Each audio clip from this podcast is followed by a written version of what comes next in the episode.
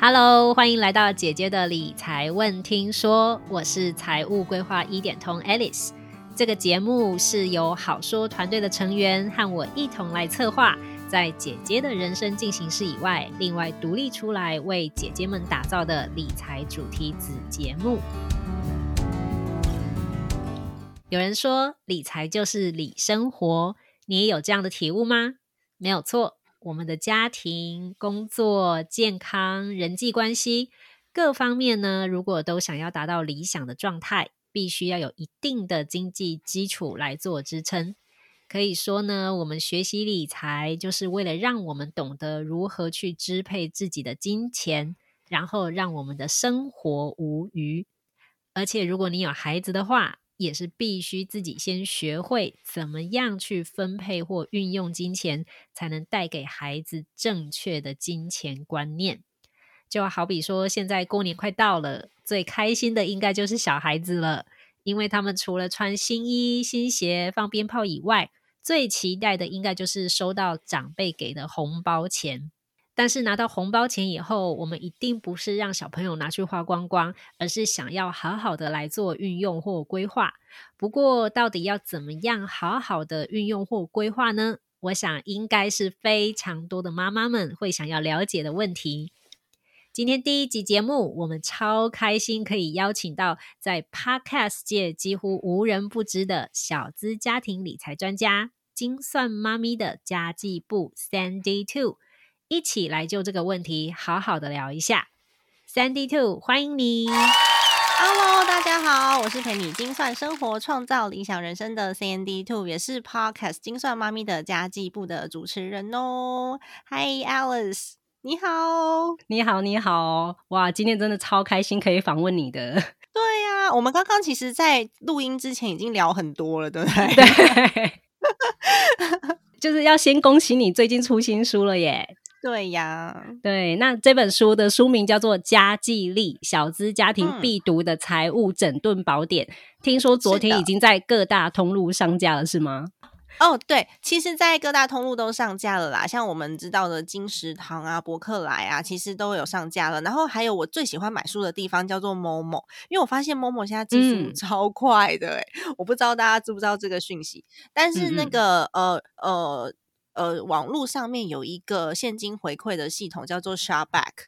Shopback 它金石堂有的时候会不定时的会有一些比较多的现金回馈，所以我有时候也会在金石堂上面订省钱的小 paper。是，我是不是自己订太快？我已经马上下定了一本。没关系，嗯，我自己我自己在记这些书，因为其实这一次的书我并没有第一期就请大家上网络通路买啦。嗯，然后主要的原因也是因为疫情的关系，所以我们一月份本来是有一场签书会，但是后来因为疫情关系，现在延到二月十二号。然后我就想说，那大家如果想要拿到。亲笔签名书的话，可能就没有那么好拿，所以我就直接从仓库出货。希望大家，如果你要买两本、三本、四本、五本，没有问题，要到网络通路去买哦，不然的话，我没有办法上到排行榜，因为我自己出货的没办法记榜，你知道吗？而且我你已经签名签到手软了，对吗？真的，我已经签了两百多本了，哇，太厉害了！已经签三天，而且我地址也都自己写。然后出货单也都自己贴，我就觉得做网拍的人好厉害哦，太厉害了！而且我光看这本书，就是那个内容安排啊，就知道一定是很干货满满的东西。对对，如果你收到，你应该会吓到。嗯嗯，因为这本书超级厚，超级厚啊！我写了八万多字啊，而且封面超级美。对，就是一个女孩儿们的书。对，那可不可以请你大概简单帮我介绍一下，就是这本书里面的内容大概是关于什么？嗯。当然没有问题，因为其实我觉得市面上有很多投资理财的书，大部分都是 focus 在投资上面，所以呃，大部分的人一讲到投资理财，现在听到的应该都是哦，要买基金，要买股票，要定期定额。但是其实如果你手上的金钱现金流没有管好的话，你是没有办法有余运去做投资的，你的投资绩效也不可能会好。那在再来是因为我们现在都是家庭的身份，因为我这本书其实是写给家庭主妇或者是家庭主夫来看的。那如果是家庭的身份，还会有一些在财务上面沟通的问题，共同的目标。那这本书其实为什么我写了八万多字，就是因为它从目标规划开始，然后怎么样去有效的记账，从记账的角度去看出你。财务上面可以调整的地方，然后进而做目标，然后到最后，如果说你有一些亲友上面有金钱上的往来，我们要怎么解决？那里面有满满的案例，都是我从听众朋友、然后学员朋友，还有我自己朋友，还有我自己的经验上面去改编的。就是 这个故事是真的，但是里面的人，我可能男生换成女生，女生换成男生，然后职业上面什么，我会有一些调配，但是里面的故事都是真实的故事。然后大家可以借由这些故事去了解到，哦，其实，在家庭理财上面，我们蛮多细节可以去探讨的。那唯有你把自己的家庭。财务管好，你手上的钱管好了，我们才去考虑如何投资。你的目标定定，才会容易去达到你的理想生活。对，嗯，哎，真的是这样子哎。因为你看，我像我自己是独立财务规划顾问嘛，我在从就是协助客户就是规划财务的时候，然后我也发现说，哎，其实现在整体市场的氛围就是充斥在投资投资，那大家好像好像很容易会把投资跟理财划等号。就是对，好像就是理财，理理财就是投资，投资就是理财。但其实不是哦，理财是理好你手上的现金，是那投资呢，是我们钱滚钱出来，要要把自己的目标完成的。对，而且当你有一个稳定的现金流基础，你的投资才会稳固嘛。对呀，没错。所以要懂得花钱，你才知道要怎么存钱，然后你家庭的财务健康状态也非常重要。嗯嗯，没错哦，难怪叫做小资家庭必读的财务整顿宝典，听起来就是大家一定要读的一本书啊。为什么叫做小资家庭必读的财务整顿宝典？是你家里面遇到的所有状况，几乎里面都会谈到。那那时候出版社在。在立这个副标的时候，我其实有点吓到，因为它叫做宝典呢。我听起来觉得它好像是一个很很很厉害的东西。然后我拿到书之后，我终于明白为什么了，因为八万多字这本书真的很厚哎，真的好像宝典哦。对呀，然后什么议题都有讲到。对，而且我刚光看你的那个内容大纲，然后跟你刚刚的分享，就是觉得大家应该要去赶快去买一本来看看。尤其是过年的时候，一月份是最有重新整顿财务的动力的时候，是是一年之初嘛？对啊，没错。而且其实我一直都很佩服 Sandy Two，哎，就是你看你透过 Podcast 的累积啊，帮助了这么多家庭去真的正视财务这件事情，而且要认真规划自己的理想生活。然后，没错，重点是我们要知道怎么样去支配金钱，还有整理你整个家庭的财务状况。而且我知道你自己就有个小小孩，对不对？对呀，三岁半。对啊，所以今天我们这个主题叫做“孩子过年收到的红包钱要怎么处理”。那请你来，就是来跟我们谈一下，就是最佳人选的。对啊，那你说小小孩吗？对呀，而且就是对于小孩子收到了红包钱要怎么处理这件事情，应该是很多家长们都会想要知道的问题。对，很多人会问，而且常常被问到。对啊，那像你书里面有不是有提到一个核心理念嘛？就是孩子的财务教育不能等。这我我觉得这刚好跟我们今天要讨论的主题有关，因为要怎么去处理，或者是甚至去，甚至是去跟孩孩子讨论怎么运用红包钱，我觉得就是一个很不错的机会教育。哦，他的确是哦，嗯，那可以跟我们说一下你的看法吗？嗯，我因为其实我去年也被问到同一个题目，然后是在另外一个朋友的节目上面分享的。但是我今年呢，有接触到更多的听众回馈之后，其实我有了蛮不同的想法。因为其实小朋友，呃，财务整顿上面其实没有小朋友的红包钱怎么花这些事情都没有所谓的正确答案，是都只有你适不适合而已。嗯嗯，那当然。常常被讲到这笔钱怎么花，大部分人都会说啊，那就是买 ETF 啊，那就是帮小孩存教育基金啊，带小孩去开个户头啊。嗯，网络上面非常多这样的资讯，可是其实你要知道，小朋友拿到的这些红包钱，其实呢，就是你自己发出去的钱，因为我们也要发给长辈红包。然后我们也会发给其他小朋友红包。所以坦白说，如果说你的家庭状况是你比较缺少这一笔资金的话呢，我会比较倾向。你自己先拿去把家里面的财务给稳定好，嗯嗯嗯，就是如果说有有贷款要偿还的啦，或是紧急预备金没有储没有储备的比较呃健全的情况之下，是不过要看你孩子的年纪，如果他还小，那其实没有没有太大的关系，因为你可能就留个呃五十块两百块给他买糖果，他就已经很开心了，因为他还不懂金钱的意义，没。错。但如果孩子比较大的时候呢，你一定要跟孩子沟通，就是家里面现在面临的问题，然后请他也一起来做分担。这个是孩子如果已经到呃国中啊，或者是他稍微懂事一点的时候，嗯。所以其实这笔钱我会我会分成我我的家用，如果现在是很缺乏的话，我就会把它我就会把它拿来作为就是家庭财务整顿上面的一环。嗯。那如果说我们不缺这笔钱，那应用上面就比较广泛了，比如说，大部分的人会想说，我帮孩子存学费，对，存梦想基金，那这当然是很重要的事情，不过。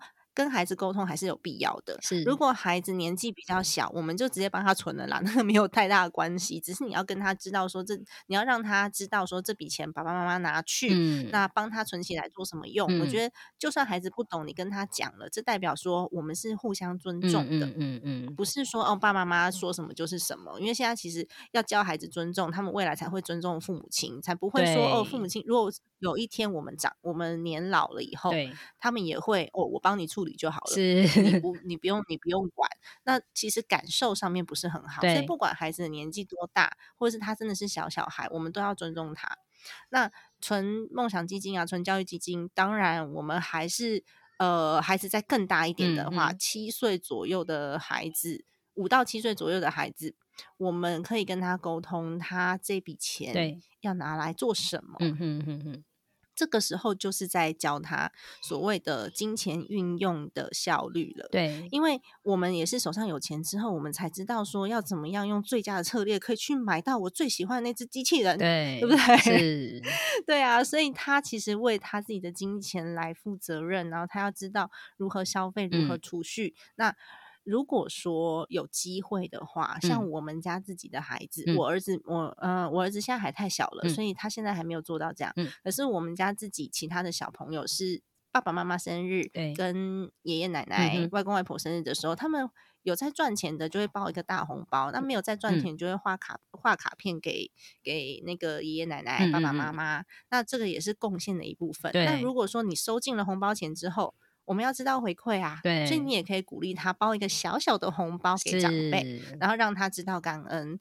所以我觉得在这个运用上面是还蛮广泛的耶。嗯，哎，我觉得这样真的很不错哎，就是让小朋友就是去参与讨论，然后让他们就是知道，就是在自己能力范围内去做回馈。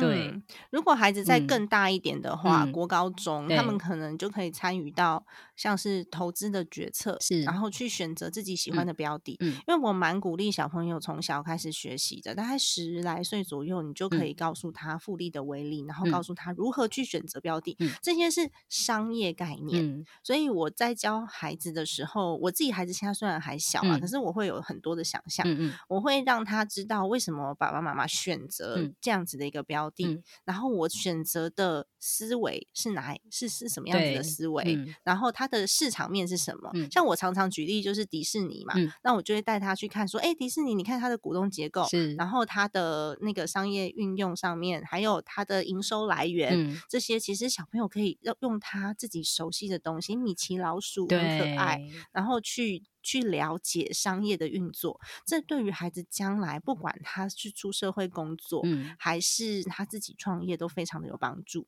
所以我觉得十来岁的孩子已经可以教到这样了，没有错。或者是他可以运用他的钱做一个专案的学习，嗯，是。嗯，像我我二月份生日嘛，我水瓶座，所以下个月生日。那我的孩子呢，现在爸爸就会带着他去开一个专案。他虽然才三岁半，可是他的专案可以包含什么呢？他的专案可以包含我要帮妈妈买这个卡片。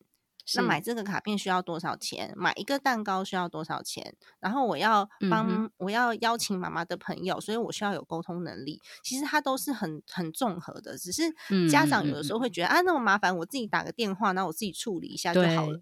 但其实孩子就会少掉很多学习的机会。其实坦白说，红包钱哦，我觉得红包钱这只是因为过年多了一笔钱，所以大家会把它拿出来做成。是啊，是啊，没有错，没有错。但是平常零用钱也是这样子。你等到拿到红包这种，对对小朋友来说比较一次性的大额金钱，然后你再就是去跟他讲，就是建立金钱的观念。我觉得我个人是觉得有点缓不济急啊，应该是在日常生活中就要慢慢的教育嘛。那而且我觉得你刚刚提到的，就是非常棒，就是说，因为我们其实是要在日常生活中不断的去跟他们沟通，或者是说引导他们，然后去跟他们进行讨论，对，而不是说，对，爸爸妈妈嫌麻烦，然后我们就什么都就是自己决定，因为这样子丧失了很多小朋友他去学习的机会。嗯。没错，所以我觉得大家不要把红包钱看成就是过年的时候一笔来的意外的费用，它其实就是在我们生活中会发生的某一件事件而已。然后我们就可以运用呃红包钱给小孩一个机会教育。那红包钱呢？爸爸妈妈，那真的是你口袋里的钱，你包出去的搞不好都比这个多，好吗？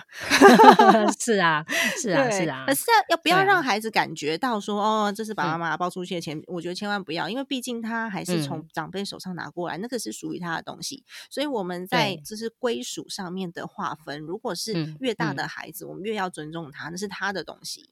像以前爸爸妈妈不是都跟我们说，那个红包钱我帮你存起来。对啊，存到最后都不知道存哪里去，就是史上最大的骗局啊！没错，每个家庭都发生过的事件。嗯嗯，但是我觉得可能就是，嗯，现在家长的想法普遍也一开始在慢慢在做转变嘛，所以才会有这么多的就是处理方式。没错，像你刚刚有提到，就是说有的家长可能会呃带小朋友去开户啊，就是把钱存起来，或者是呃可能是帮他存就是教育基金啊等等，就是很多不同的做。法对，但是我觉得还有一个很重要的一点是，家长他要去呃，不管是要去协助引导小孩子建立这些金钱观念，或者是说把这个钱好拿是自己的钱拿来做这个规划运用，嗯，前提都必须是你家长自己心里面要有一个好的财务观念哦，对，这太重要了，大家赶快买一下家 计力好吗？很浅显易懂，很多故事在里面哦。对，因为你家长如果自己都不懂得怎么去好好的理财，你也没有办法去引导小孩子。对，尤其是孩子会非常的 confuse。其实现在有很多那种什么寒暑假的理财的营队啊，然后都会有人问说：“哎，哪一个好啊？哪一个理财营好啊？”其实最好的理财营就是在生活当中。因为如果我今天送孩子去上营队好了，哦，很贵的营队，然后上了呃五天八天回来。可是呢，你的观念跟老师教的不一样，爸爸妈妈平常运用金钱的方式也跟老师教的不一样，孩子其实非常非常的疑惑，诶，他不知道该听谁的，然后他不知道为什么，如果说他觉得老师是对的，他就会觉得爸爸妈妈怎么都在做错的事情。对，而且就我觉得任何的观念，它都是需要去落地运用的。嗯，没错。你小朋友去参加了所谓的理财课程，那你回到家里，如果没有家长就是陪着他。一起再去就是实做的话，那嗯，其实也很快就忘记了。对啊，真的很快就忘记了啊，因为那不是他嗯每天 daily 在运作的事情。然后他看他爸爸妈妈也不是这么做的，就很快就回来了。所以你花那个音乐的钱就浪费了。那像我我们回到刚刚讲的，就是说，嗯，在日常生活中间的这个金钱教育啊，像因为我我自己也是有三个孩子，对，然后他们现在都是国小年纪嘛。嗯我其实，在他们比较还就是还比较小的时候，我就是像每次收到红包钱，我就是带他们一起点一起算。嗯，那我觉得这样有个好处是，我可以就是借有这样的机会，让他们去认识就是金钱。对，认识纸钞啊，认识钱币啊，然后还可以顺便学习算术的概念。嗯，那他也会知道说，哎，我今年收到多少红包钱，我可以拿来做支配，这样子。对，这样非常好哎。你不要觉得小孩年纪小，他们不懂，他们都懂。对，因为去年我儿子在收到的时候，我是在收到红包的时候，他才两岁多，两那时候他两岁半嘛，然后我就带着他把。把铜板，因为有的时候出去出去玩，然后会留一点铜板，爷爷奶奶什么都会给。然后我就带着他一个一个投进去小猪里面，然后我告诉他十块长什么样，五块长什么样。然后你就一块一块一块一块，然后十个一块加起来可以变成一个大的十块钱。这个它其实都是一种学习。而且你知道很好笑，我本来想说啊，那个小朋友嘛，有可能就是钞票他们比较没兴趣。我小时候都觉得空空空空的钱比较比较好玩，钞票我都没什么兴趣。我就把爷爷偷偷塞给他的一百块，我就先我就换了我自己的零钱让他去投。嗯。然后把那个一百块收起来，就我跟他交换呐，但是我没有告诉他，这是我比较做不对的事情，我没有告诉他，我就给了他零钱让他去投，我自己心里面觉得我已经交换了，就我儿子想起来了，他就说 妈妈，爷爷的一百块嘞，我就哈，老娘标一百，因为没有做好沟通，对你太小看他了，真的两岁多，他们其实就已经知道了。没错，我记得我我最小的小朋友，他还小的时候，他就跟我说，那个纸钞啊，他不要红色的，他要蓝色的。哇，高手，他要蓝色的，真的是高手。对，那我觉得就是还小的时候开始引导，然后等他们再大一点啊，就可以先问问看，先听听看他们怎么说。对，对他，比如说我拿到是红包钱，那你想做什么？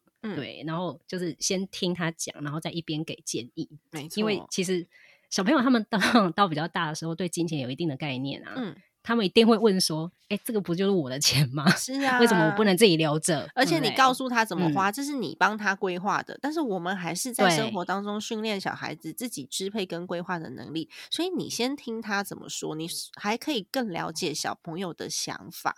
那当他告诉你的时候呢？如果你觉得诶。当中有需要调整或是沟通的，那我们再下去做沟通。所以，我们是先尊重孩子后沟通。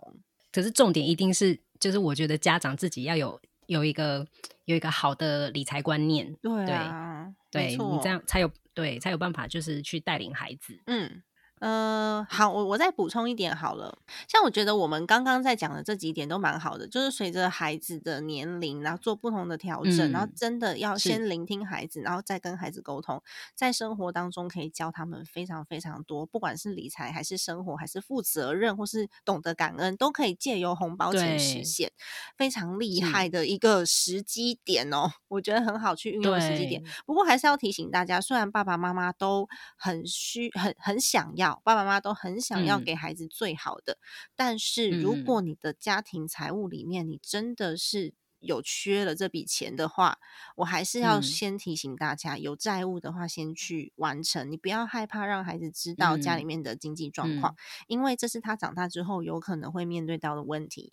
然后还有第二个就是紧急预备金的部分，要记得这两项是最重要的。如果你这两项还没有完善的话呢，你就先不要想后续太多的事情了。那如果说你已经都完善了，那我们就目目标也可以提早达成，就是我刚刚说我们在设定目标的时候，这些目标都可以提早达成的时候，千万不要忘记，一定要善待自己，给自己一个小小的鼓励，然后在一年的忙碌当中呢，让自己有一些好的回馈，然后我们在二零二二年的时候就可以过得更幸福，然后更有动力。